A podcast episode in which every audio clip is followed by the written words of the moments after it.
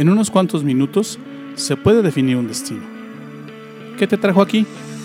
No lo sé, pero sí sé que estos pueden ser los mejores minutos de tu día. Soy Luis Bustos, te doy la bienvenida. Esto es Despierta Laguna.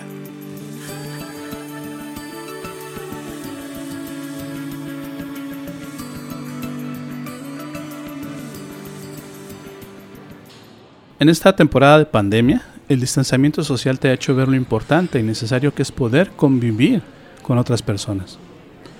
Pero el confinamiento te ha revelado lo difícil que resulta vivir junto a otras personas, aunque sean de tu propia familia.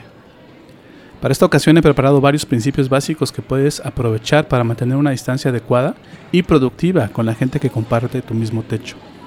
Principios que te servirán también para que cuando se acabe la pandemia te reciban con las puertas abiertas en cualquier casa.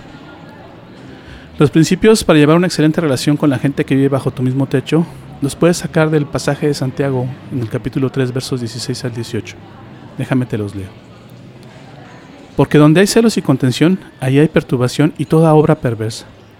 Pero la sabiduría que es de, la, que es de lo alto es primeramente pura, después pacífica, amable, benigna, llena de misericordia y de buenos frutos, sin incertidumbre ni hipocresía y el fruto de justicia se siembra en paz para aquellos que hacen la paz. En estos versos puedes encontrar las semillas de paz que puedes sembrar para lograr que las cosas en casa vayan bien y puedas mantener una sana convivencia. ¿Cómo le haces para tener una excelente convivencia en casa? ¿Qué semillas puedes sembrar en el hogar para lograr, para lograr convivir bajo el mismo techo en santa paz? Te doy un consejo. No provoques la ira de los demás en casa. El verso 17 de Santiago hace una segunda recomendación.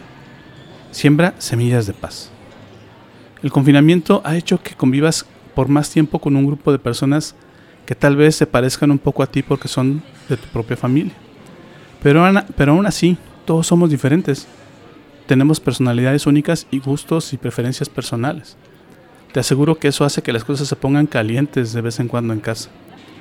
En un momento todo puede explotar y las agresiones verbales no se hacen esperar.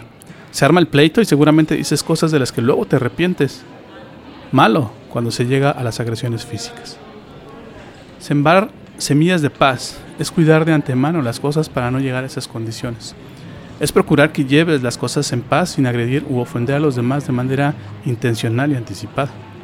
Se trata de que no provoques la ira de otros. Se trata de no buscar la pelea ni sembrar la discordia entre otros. Se trata de que no provoques la ira y el enojo de la gente con la que vives bajo la gente que vive bajo tu mismo techo. Se trata de que conozcan las cosas que enfadan a los otros para no usarlas en su contra y hacerlos enojar. Hay varias cosas que haces que son la mecha perfecta para encender la ira y el enojo de otros. Aunque cada persona de tu casa tiene su propia personalidad, hay cosas que nos hacen enojar a todos, no importa cómo seamos.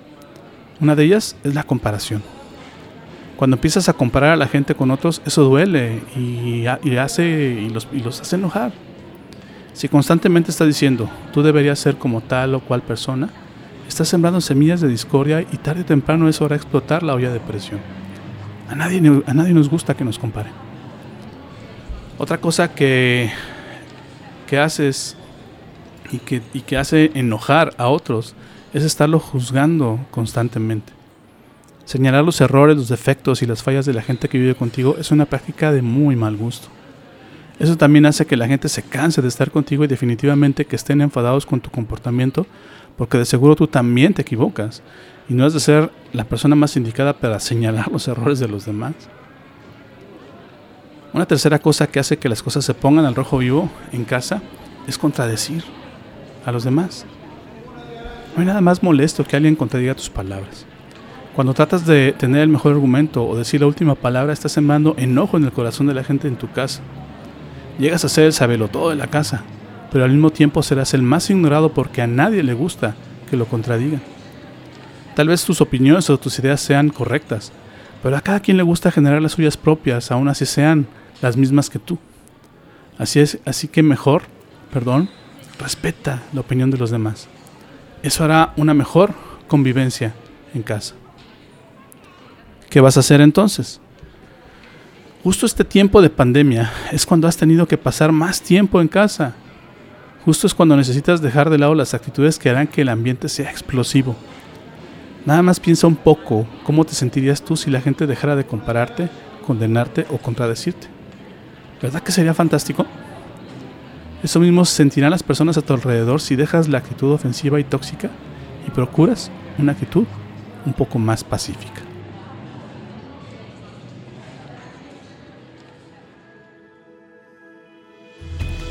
¿Aprendiste algo hoy? ¿Lo que acabas de escucharte es útil? Esta serie no ha terminado, así que te invito a que me acompañes en los siguientes capítulos. Todavía hay mucho que aprender y aplicar. Te prometo que no te voy a defraudar. Gracias por tomarte el tiempo de escuchar esta emisión. Yo no creo que estés aquí por casualidad. Creo firmemente que Dios está usando mis palabras para hablarte hoy. Hoy has encontrado a Dios y por eso vibra tu alma. Estás empezando a creer en Dios y en Jesús. ¿Te gustaría saber más sobre esto? ¿Te gustaría platicar sobre cómo encontrar más de Dios? Entonces, te invito a que me mandes un correo a la siguiente dirección de correo electrónico ill.despiertalaguna.gmail.com Escríbeme, me encantaría conocer tu historia.